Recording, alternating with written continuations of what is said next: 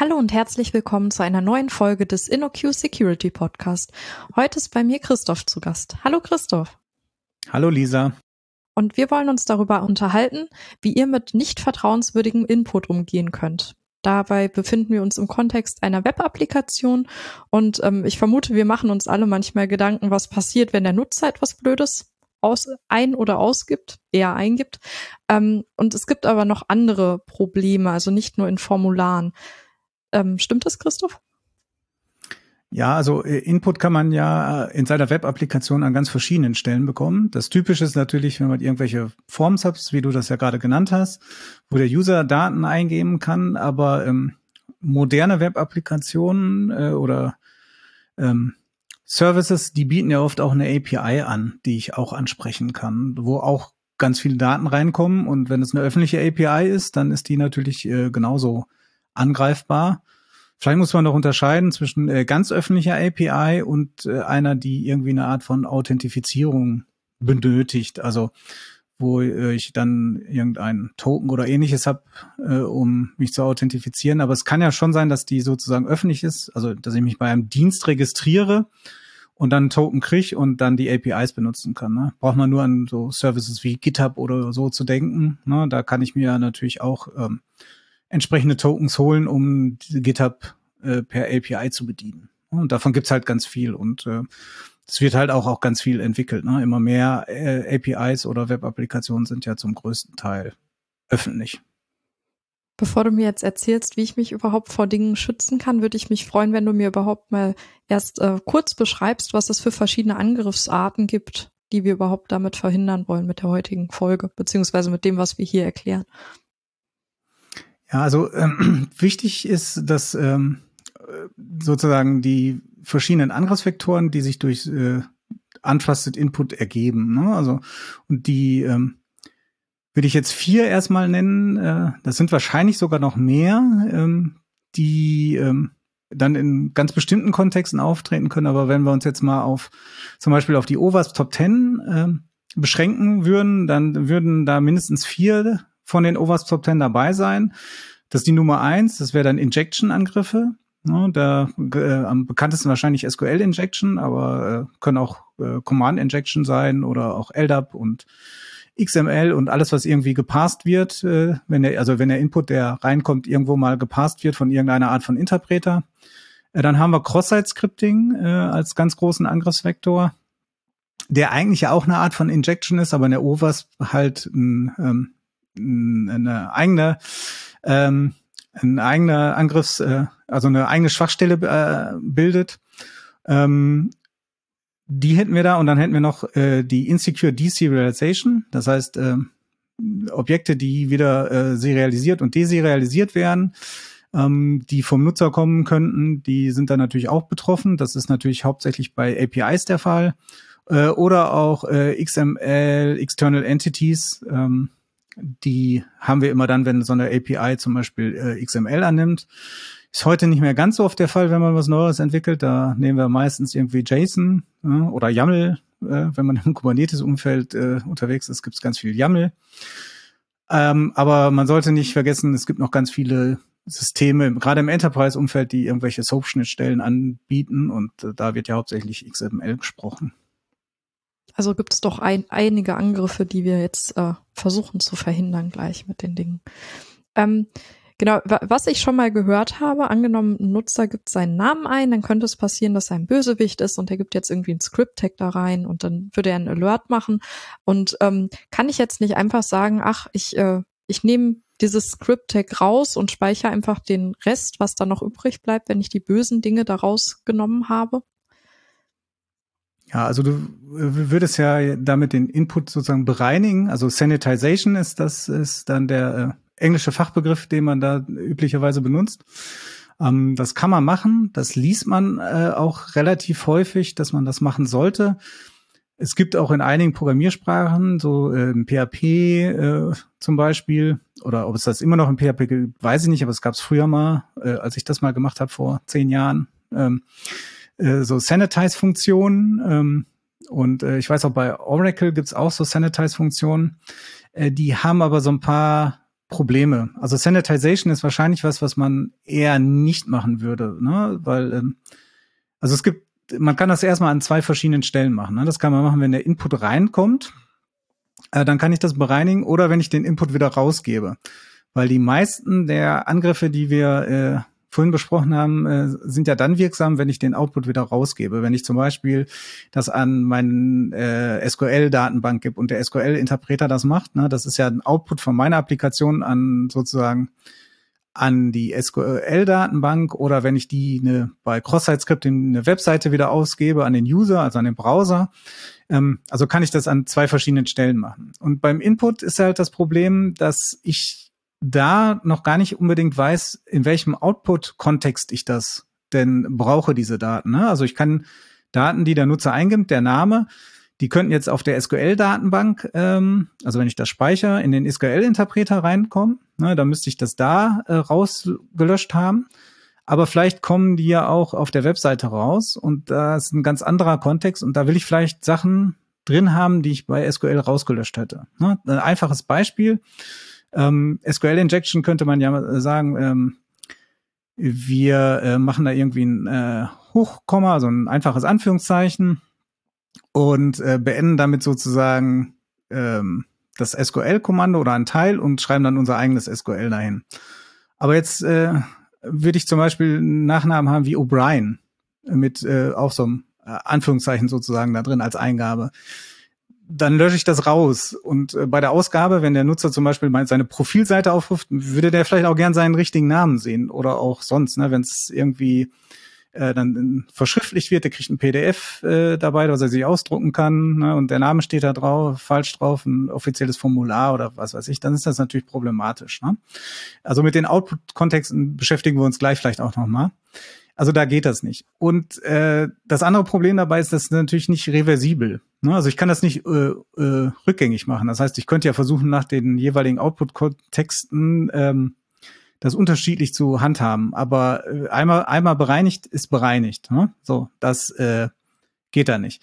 Und das dritte äh, größere Problem dabei ist die Fehleranfälligkeit. Ähm, da kommen wir vielleicht gleich nochmal drauf. Äh, gehen wir erstmal nochmal auf den Output. Ne? Also wir, wir haben jetzt gesehen, Input ist äh, nicht die beste Lösung. Da gibt es verschiedene Probleme. Also äh, könnten wir das ja auch anwenden, wenn wir einen Output machen. Also wir speichern erstmal alles soweit, ähm, beziehungsweise wir nehmen erstmal alles an und äh, je nach Output äh, machen wir dann Sanitize. Ne? Also bei der Datenbank wird zum Beispiel dann das äh, einfache Anführungszeichen dann einfach gesanitized werden ähm, und beim HTML nicht. Ne? Ähm, da haben wir jetzt nur noch ein äh, Problem, dass natürlich, äh, wenn ich das auf dem einen sanitize und auf dem anderen nicht, die Daten dann in den unterschiedlichen Output-Kontexten auch unterschiedlich sind. Ne? Also in der Datenbank wird dann O'Brien vielleicht ohne das gespeichert. Und wenn ich die dann halt doch noch mal wieder woanders äh, benutze, dann ist es halt trotzdem weg. Ne? Also es ist immer noch nicht äh, reversibel. Und das andere Problem, und das ist bei Input und Output so, das ist extrem fehleranfällig Sanitization. Da gibt's ganz viele Möglichkeiten, das zu umgehen. Ne, da gibt's äh, eine ganze OWASP-Seite zu, die können wir dann in den Shownotes verlinken, so für Cross-Site-Scripting, wie man solche ähm, Sanitize-Versuche äh, umgehen kann. Und den einfachsten, den wir jetzt mal versuchen, vielleicht auch hier auf der Audiospur zu erklären, ist halt, nehmen wir mal an, ähm, wir haben das, wie du das beschrieben hast, ein Script-Tag, was der User eingibt. Ähm, das wollen wir natürlich ungern haben, weil wenn wir das zum Beispiel in der HTML-Seite wieder ausgeben, würde dann halt JavaScript ausgeführt und wir haben halt ein klassisches Cross-Site-Scripting. Jetzt könnte man einfach sagen, äh, okay, äh, der äh, der Eingabestring wird nach äh, Script-Tag äh, gesucht und äh, das wird ersetzt durch den leeren String. Dann sind die alle raus. Ne? Alle, alle einfachste Möglichkeit. Jetzt wäre der einfachste Bypass, dass wir ein Script-Tab nehmen äh, als Input und dann innerhalb dieses Script-Tags nochmal ein Script-Tag. Ne? Also wir hätten dann irgendwie äh, Spitze Klammer auf, SC, Spitze Klammer auf, Script, Spitze Klammer zu und dann das äh, RIPT weiter, äh, wieder Klammer zu.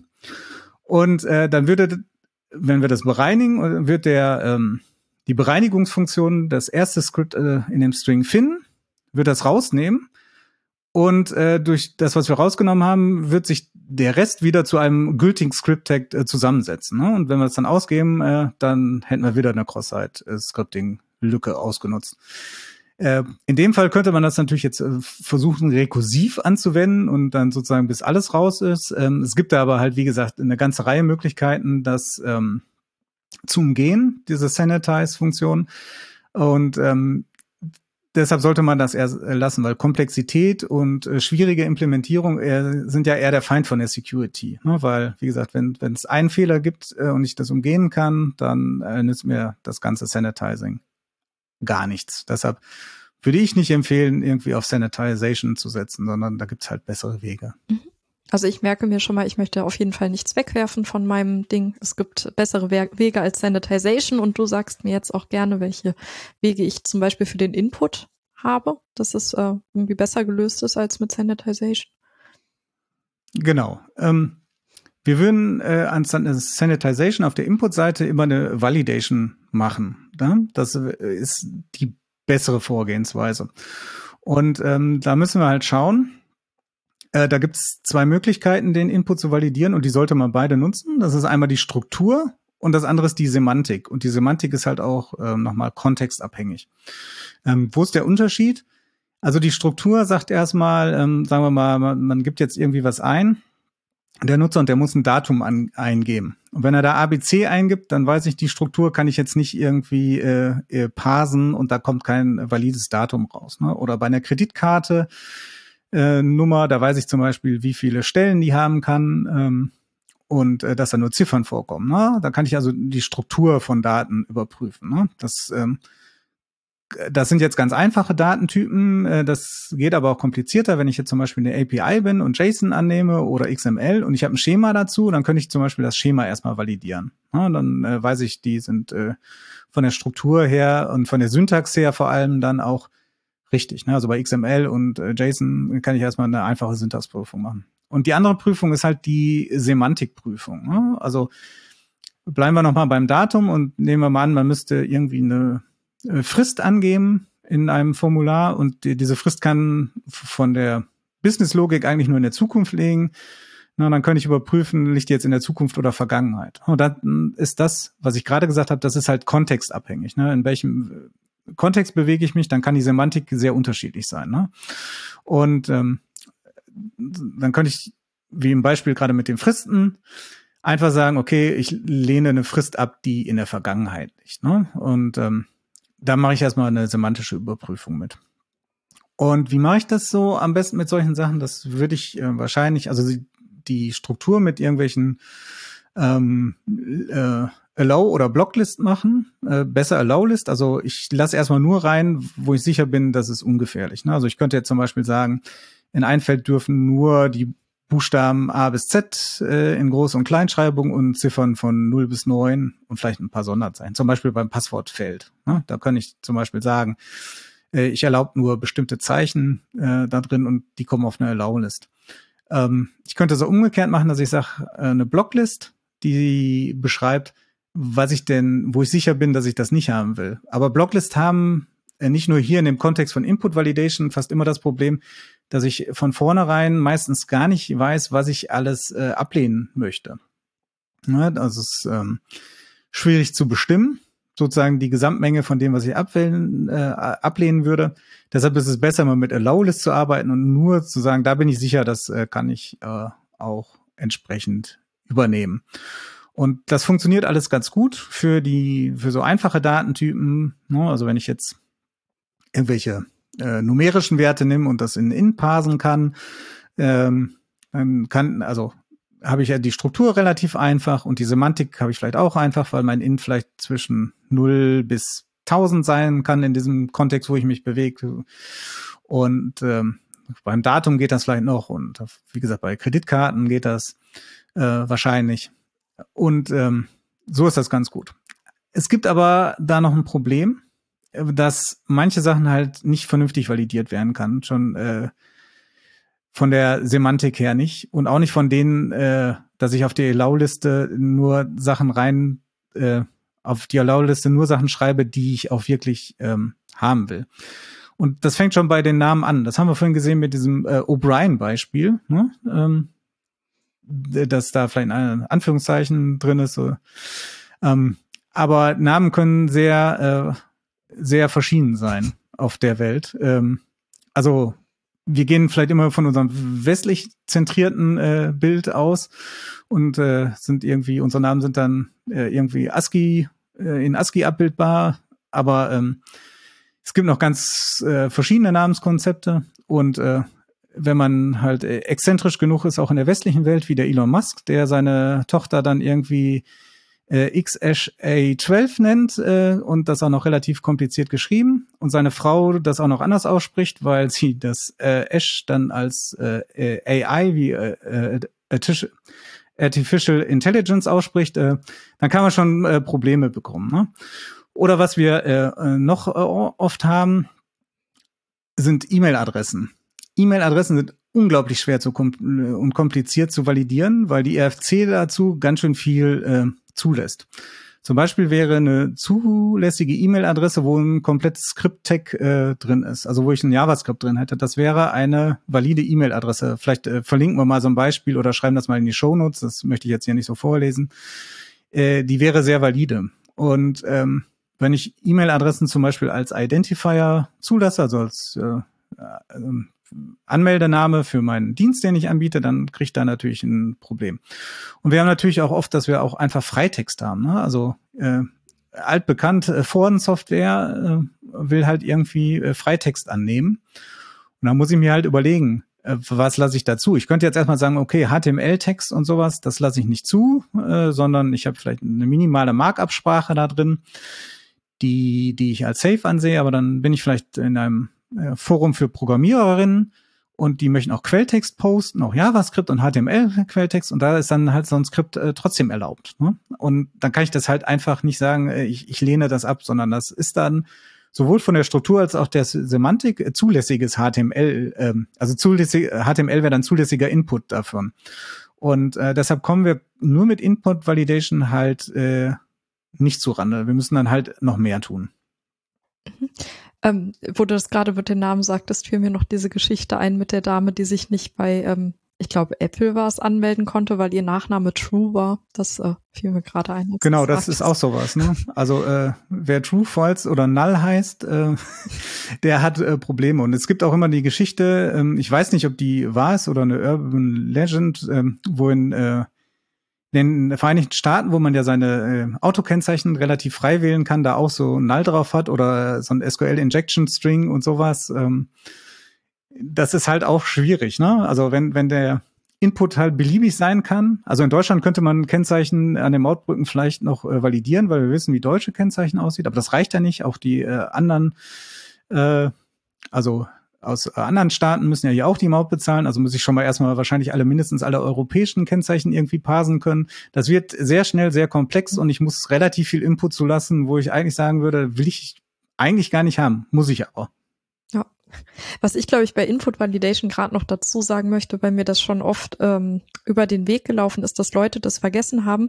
Bei ähm, APIs ist es total klar, dass ich den Input im Backend validiere, aber bei ähm, HTML-Formularen könnte man auf die Idee kommen, dass es ausreicht, das im Formular zu validieren. Aber ich glaube, es ist relativ äh, wichtig zu sagen, dass es äh, sehr, sehr sinnvoll ist, wenn man was im Frontend validiert, also im HTML, dann sollte man es auf jeden Fall im Backend nochmal validieren, weil man ja die Validierung im Frontend sehr einfach umgehen kann. Wollte es nur einmal genau, gesagt also, haben. Das würde ja voraussetzen, dass äh, JavaScript sozusagen immer an ist, aber wenn jemand äh, natürlich Böses vorhat, äh, wird er das nicht machen und vielleicht auch gar keinen Browser benutzen, sondern mit Curl oder ähnlichem einfach Input schicken. Und äh, da ist es herzlich egal, was JavaScript sagen würde. Und ähm, das ist äh, ganz richtig, was du gesagt hast. Äh, auf jeden Fall äh, Input Validation immer auf der Serverseite. Und äh, manchmal kommen dann natürlich auch noch so subtile Probleme, dass äh, JavaScript äh, anders ist als ähm, äh, das Backend in der Validierung zum Beispiel. Ja, also, dass man sagen kann, ähm, dass äh, bei dem einen wird's validieren und bei dem anderen nicht. Ne? Subtil, subtile Unterschiede wie zum Beispiel, äh, wenn man äh, äh numerische Datentypen passt, äh, JavaScript hat zum Beispiel ja nur einen numerischen Datentyp, während ich auf der Serverseite eine Programmiersprache vielleicht habe, die mehr als einen Datentyp hat.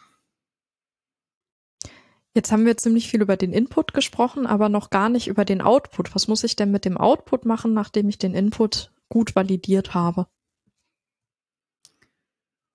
Äh, den Output müsste man natürlich an der Stelle, ähm, also den muss man, weil der Input, die Input-Validierung an der Stelle nicht reicht, entsprechend anpassen. Und normalerweise spricht man da von Output Encoding, äh, manchmal auch von Escaping. Wo der Unterschied ist, da können wir vielleicht später drauf eingehen. Ich würde es immer als äh, Encoding bezeichnen.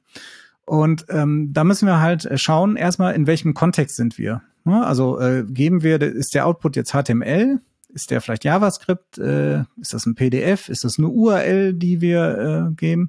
Ist das ein SQL-Kommando, was wir an die Datenbank geben? Äh, und so weiter und so fort.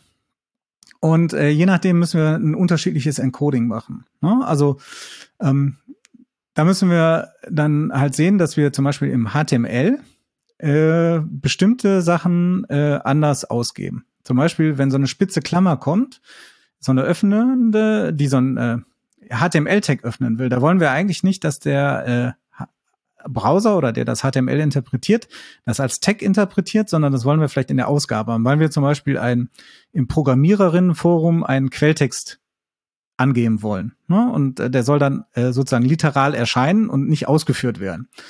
Und da müssen wir diese, diese Spitzenklammern zum Beispiel mit HTML-Entities, das ist immer dieses Kaufmanns und, äh, dann das Zeichen, das wäre zum Beispiel jetzt für die Spitzenklammern äh, GT für Greater Than und LT für low, äh, Lower Than und äh, Semikolon äh, eingeben. Und dann würde der Browser das halt nicht als äh, Anfang eines Texts interpretieren, sondern literal als die Spitzenklammern. Und wir müssen sehr aufpassen, gerade bei HTML. Ne? Also ähm, da ist ja eine große Angriffsoberfläche für Cross-Site-Scripting. Und HTML selber hat noch äh, verschiedene Kontexte. Also es ist nicht einfach HTML, wenn wir so eine Seite ausgeben, sondern im HTML haben wir zum Beispiel die normalen Tags. Äh, dann haben wir den, das Script-Tag, in dem steht dann aber JavaScript. Und in JavaScript müssen wir anders encodieren. Und in solchen Attributen, die dann in den Text drin stehen, müssen wir auch nochmal anders codieren. Und zum Beispiel auch in einem Style-Tag, wo dann CSS drin stehen kann, müssen wir auch anders codieren. Also HTML selber hat noch äh, verschiedene Kontexte. Da müssen wir aufpassen beim äh, Codieren. Und ähm, wie gesagt, da müssen wir sehen, in welchem Kontext geben wir das aus. Ne? Können, kann ganz viel sein. Wie gesagt, HTML, JavaScript, es könnte aber auch JSON oder XML sein.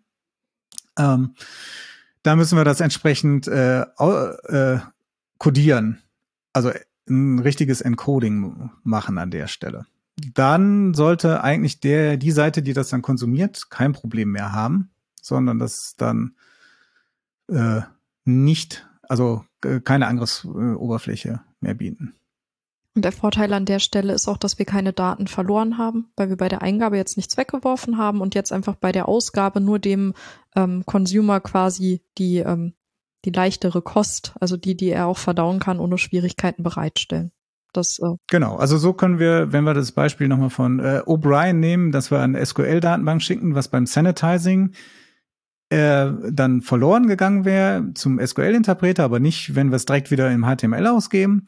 Ähm, da würden wir es halt so speichern, weil es encoded ist, ähm, äh, entsprechend wie die Datenbank das gerne haben möchte, dass ähm, das auch wieder in der Datenbank steht und für später dann in anderen Kontexten wieder benutzt werden kann und richtig äh, äh, encodiert werden wird. Da muss man halt nur ein bisschen aufpassen, dass man halt, äh, was man vielleicht schon öfter gesehen hat, das Problem des Double Encoding halt öfter mal hat. Ne, wenn man schon was encodiert gespeichert hat, und zum Beispiel äh, speichere ich schon encodiert für die äh, für für die HTML-Ausgabe und im HTML vielleicht nochmal encodiere und so weiter, dann äh, kennt man das, dann hat man manchmal so ein Double Encoding drin. Ne? Dann hat man nämlich die Stelle eigentlich verpasst, wo es richtig wäre zu encodieren und das vielleicht schon zu früh gemacht. Ne? Weil eigentlich sollte es ja nicht in der Datenbank schon so abspeichern, weil wenn ich es aus der Datenbank wieder raushole, kenne ich den Ausgabekontext nicht. Ich könnte aus der Datenbank ja auch dann irgendwie ein PDF generieren und da herrschen ganz andere Encoding-Regeln, als wenn ich es äh, per HTML an den Browser sende. Oder wenn es eine API ist und, also es ist zum Beispiel als HTML verfügbar und in einer API und ich gebe es dann über JSON aus, ähm, also je nach Content-Type, der angefragt wird vielleicht, da muss ich auch wieder ein anderes Encoding nehmen. Ne? Also da muss man ein bisschen aufpassen. Das ist also, ist vielleicht nicht so fehleranfällig äh, und in der Auswirkung nicht so schlimm äh, wie beim fehlgeschlagenen Sanitize, weil ein Double Encoding hat weniger äh, katastrophale Auswirkungen, wie wenn auf einmal doch ein Script-Tag in meinem HTML drin steht, ist dann halt kann nur unschön sein oder der Browser zeigt es dann halt vielleicht falsch an oder im PDF jetzt falsch gerendert oder so. Von daher äh, nicht ganz so schlimm, aber muss man trotzdem aufpassen. Ich merke mir jetzt also als Regel, ich vergesse komplett das Sanitizen und merke mir, den Input möchte ich validieren und den Output möchte ich encoden und dann bin ich eigentlich ganz äh, zufrieden mit meiner Webanwendung, die ich gebaut habe. Genau, also das ist äh, einer der wichtigsten Regeln für Security bei äh, Webanwendungen. Ne? Immer Input und Validation anwenden, soweit es geht. Und äh, was man nicht validieren kann, Output Encoding. Das kann man sich vielleicht so ein bisschen auch wie eine Waage vorstellen. Also desto besser ich validieren kann, desto weniger äh, Kraft oder desto weniger kompliziert wird das Output Encoding. Ne? Also wenn ich Sachen halt äh, sozusagen vollständig validieren kann, dann ist es halt im äh, Encoding einfacher. Desto mehr ich zulasse, also wie gesagt, so Freitexte in irgendeiner Form oder E-Mail-Adressen wirklich so, wie die RFC das vorschlägt, dann kann ich sie halt weniger gut validieren und muss mir beim Encoding aufpassen. Wobei bei den E-Mail-Adressen das auch so ist, dass viele Server äh, gar nicht, also E-Mail-Server und E-Mail-Programme solche Adressen, die zwar erlaubt werden, gar nicht annehmen ne, und einfach das trotzdem ablehnen, weil vielleicht war das, war diese RFC äh, auch keine gute Idee. Dazu verlinken wir vielleicht auch nochmal was in den Show Notes, was so alles erlaubt ist dabei. Von daher, das ist äh, auf jeden Fall eine der wichtigsten Grundlegenden, um sichere ähm, Web-Applikationen zu schreiben. Input-Validierung, Output-Encoding. Da darf man nicht vergessen. Das Gute ist dabei, ähm, manche Dinge werden einem halt abgenommen. Äh, zum Beispiel, wenn ich HTML-Ausgaben habe, viele Template-Sprachen äh, bieten halt oder Template-Bibliotheken bieten automatisches äh, Encoding an. Ne? Also die dann, wenn ich da eine Variable reinsetze, die dann ersetzt wird, dann kümmert sich die Bibliothek darum, dass das entsprechende Encoding da ist und äh, zum Beispiel HTML-Entities benutzt werden oder nicht. Ähm, beziehungsweise, dass die benutzt werden. Ähm, das ist schon ganz gut. Im HTML ist das wahrscheinlich äh, bis jetzt am besten gelöst, äh, also bei, bei Template Libraries. Äh, bei anderen Kontexten äh, muss man schon ein bisschen mehr aufpassen. Ne? Also da gibt es nicht so viel an äh, Libraries, die das unbedingt äh, übernehmen. Es gibt so ein paar generische Template Libraries, die zum Beispiel auf was weiß ich PDF oder also andere Ausgabe oder Markup-Sprachen rausgeben und entsprechend äh, das Encoding anpassen können, aber ähm, da muss man ein bisschen schauen. Aber im Webumfeld sind wir halt auch viel mit HTML unterwegs. Da hast du recht. Ähm, du hattest eben beim Output-Encoding noch gesagt, äh, Escaping, aber da komme ich gleich nochmal drauf zurück. Was ist denn Escaping und wo liegt der Unterschied zum Output-Encoding? Ja, das, also wenn man die Literatur liest, ähm, dann kann man sagen, das könnte man äh, gleichwertig verwenden das ist, äh, ist halt nicht so eindeutig definiert, äh, ob man das jetzt als Output Encoding oder Escaping äh, äh, kennzeichnet. Ich finde ein schönes Beispiel, dass die Go Template Library äh, und äh, die sagt dann sozusagen ihr Sicherheitsfeature und die sagt, okay, das muss alles encoded werden und im nächsten sagt, sagt sie, und das wird dann auch richtig, äh, das Escaping wird auch richtig gemacht. Ne? Also da werden direkt beide Begriffe für dasselbe benutzt. Ähm, wo kommt der Unterschied jetzt her? Ähm, das ist liegt daran, dass die eigentlich aus einem anderen ähm, Zusammenhang gerissen sind, diese äh, das Wort Encoding und Escaping. Also Encoding, fangen wir mal damit an, das ist einfach erstmal eine Transformation und das ähm, sozusagen die, ähm, man kann es am besten vielleicht mit äh, Strings äh, und äh, Unicode-Encodings äh, darstellen. Also ich habe irgendwie einen String ABC und den möchte ich jetzt speichern. Und dann ist es bestimmt das Encoding, wie ich den speichere. Ich könnte jetzt zum Beispiel UTF-8 nehmen oder UTF-16. Dann weiß ich, jedes Zeichen, ne, also A, B und C, werden in ein bestimmtes Bitmuster übertragen. Und dann kann ich äh, aus dem Bitmuster sozusagen wieder einen String herstellen. Das ist das Encoding. Ne? Das ist eine Transformation, ähm, äh, Funktion dabei und ähm, wie gesagt, am besten, wie gesagt, mit Unicode oder mit äh, beliebigen Zeichenencodings äh, kann ich das machen. Also ich könnte, ähm, also bestimmte Buchstaben sind dann in UTF-8 natürlich ganz anders codiert als UTF-16. UTF-16 nimmt zum Beispiel zwei Bytes immer, also das Bitmuster ist viel länger als UTF-8, wo ich eine variable Länge habe. Da können die, äh, können es ein Byte sein, aber maximal vier Bytes. aber da gibt's äh, ganz klare Regeln davon. Das, da kommt eigentlich der Begriff Encoding her. Und der Begriff äh, Escaping äh, kommt aus einem anderen Kontext. Äh, da kommt das nämlich aus sozusagen aus der Sicht eines äh, Parsers oder Interpreters. Und zwar in einer Markup-Language wie HTML oder auch in Programmiersprachen. Ähm, da kann ich bestimmte Zeichen in einem bestimmten Kontext nicht darstellen. Also im HTML ist es die spitze Klammer, die so, wo der Parser sagen würde, jetzt beginnt neues Tag. Jetzt behandle ich den Input halt anders. Ne? Da schalte ich das irgendwie um und ähm, also sonst gebe ich zum Beispiel alle Zeichen literal aus. Da steht jetzt irgendwie ABC und dann beginnt ein Tag. Und das Tag gebe ich halt nicht aus, sondern damit macht der Parser was. Ne? Dann kann er irgendwelche Darstellungsinformationen rausholen oder semantische Informationen. Das ist jetzt irgendwie ein Absatz ne? und so weiter und so fort. Oder in Programmiersprachen kann ich äh, zum Beispiel in einem String-Literal, wo ich äh, das in Anführungszeichen habe, in dem String-Literal nicht noch ein Anführungszeichen verwenden, weil dann würde das String-Literal ja beendet sein. Sowas muss ich aber manchmal machen. Und um das zu lösen, äh, gibt es sogenannte Escape-Sequenzen, die dann sagen, äh, dem Parser sagen, äh, wenn du jetzt auf so eine Escape-Sequenz stößt, dann änderst du dein Verhalten. Bei dem Programmiersprachenbeispiel von gerade, wo ich die Anführungszeichen habe, würde ich da so in vielen Programmiersprachen einfach ein Backslash vorschreiben. Dann weiß er, der Backslash kommt und dann weiß er, okay, dieses nächste Zeichen äh, muss ich zum Beispiel ganz literal behandeln ne? und äh, ändere meine Parsing-Semantik jetzt nicht und beende dieses String-Literal nicht. Im HTML, das hatten wir vorhin, sind das halt diese Entities. Da ist die Escape-Sequenz des äh, Kaufmanns und und am Ende das Semikolon. Da weiß der, äh, das behandle ich jetzt nicht äh, mit der Semantik, wie ich normalerweise bin, sondern äh, da kommt irgendwas anderes raus. Da muss ich halt irgendein Zeichen-Lookup machen. Ne? Und ähm, das ist Escaping. Das ist halt ähm, aus der Sicht eines Parsers sozusagen. Und jetzt hat man das in den Security-Kontext gesagt, ähm, äh, gebracht, diese beiden Wörter. Und irgendwie sind die auch richtig. Also wenn ich äh, Output rausgebe, dann äh, setze ich, also beim HTML würde ich so eine Escape-Sequenz für HTML-Entities einsetzen. Ähm, na, dann würde ich die ja auch ersetzen. Gleichzeitig ist es aber auch eine feste Regel für eine Transformation. Ne? Also spitze Klammern werden halt in diese HTML-Entity übersetzt. Deshalb gibt es da verschiedene Meinungen dazu, äh, wie man das bezeichnet. Manche bezeichnen Escaping sozusagen als Untermenge von Encoding, weil nur einzelne Teile speziell äh, encodiert werden, ne? zum Beispiel die HTML-Entities. Ähm, ich würde immer den Begriff Output Encoding verwenden. Der ist relativ gebräuchlich und der umfasst halt äh, entsprechend äh, sozusagen beides. Wenn man das als Untermenge sieht, äh, habe ich halt beides drin. Und das andere ist, es geht ja um den Output äh, und äh, wie ich das codiere, weil in dem Fall bin ich ja nicht der Parser. Ich meine Anwendung ist nicht der Consumer und parst das nicht. Also würde ich diese Parser-Sicht, wo man es Escaping nennen würde, dann eher nicht verwenden, sondern immer sagen Output Encoding.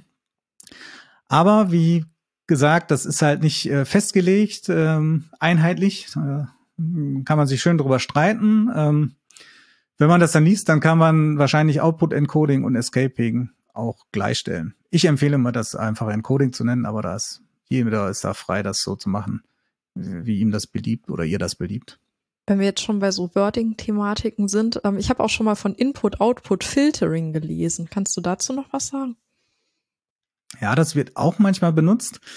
Ähm, ist in der Security nicht so ganz gebräuchlich ähm, und da ist das Problem, dass es noch viel schwammiger definiert, weil unter Input Filtering wird sowohl Validation als auch Sanitization äh, subsumiert. Und äh, beim Output Filtering wird äh, Sanitization und Encoding beziehungsweise Escaping subsumiert. Also das ist so total schwammig. Äh, von daher würde ich diesen Begriff auf jeden Fall meinen. Also bei Encoding, Escaping, da kann man halt äh, sozusagen noch äh, seine eigene Meinung zu haben und sagen, das finde ich besser, das finde ich besser, aber dieses Filtering, das ist einfach zu äh, undefiniert und das sollte man als Begriff auf jeden Fall meinen. Ne? Von daher äh, Finger weg davon. Also das sollte man tun, was sich darunter verbirgt, aber man sollte genau definieren, was man macht. Und das haben wir gesagt, die Regel ist Validation und Encoding. Und dann sollte man das auch so benennen. Okay. Ähm, Christoph, ich glaube, das Wichtigste ist gesagt. Oder möchtest du noch irgendwas ergänzen zu den gerade gesagten Dingen? Na, ich glaube, wir haben so das meiste eingefangen, was man da wissen muss. Und äh, wichtig für alle Zuhörerinnen, äh, merkt euch die Regel, Input Validation und Output Encoding ist äh, kein Luxus, sondern das muss, muss man einfach machen, wenn man eine Web-Applikation baut. Vielen Dank, Christoph, dass du heute hier zu Gast warst. Gerne, Lisa. Ähm, dann danke ich äh, euch Zuhörerinnen und Zuhörern fürs Zuhören. Ähm, falls es euch gefallen hat, würden wir uns natürlich freuen, wenn ihr das irgendwie zeigt, indem ihr uns liked oder was man auch immer auf eurer Podcast-Plattform, eurer Wahl mit einem Podcast tun kann. Falls ihr Fragen habt, Ideen, Feedback, uns einfach mal kontaktieren möchtet, könnt ihr das gerne tun. Wir haben ein ähm, äh, eine Mailadresse für diese Zwecke und zwar security-podcast.innoq.com. Das schreibt der Christoph auch auf jeden Fall in die Shownotes rein, damit ihr das einfach klicken könnt. Und ich würde sagen, ja, vielen Dank, dass ihr dabei wart. Bis zum nächsten Mal.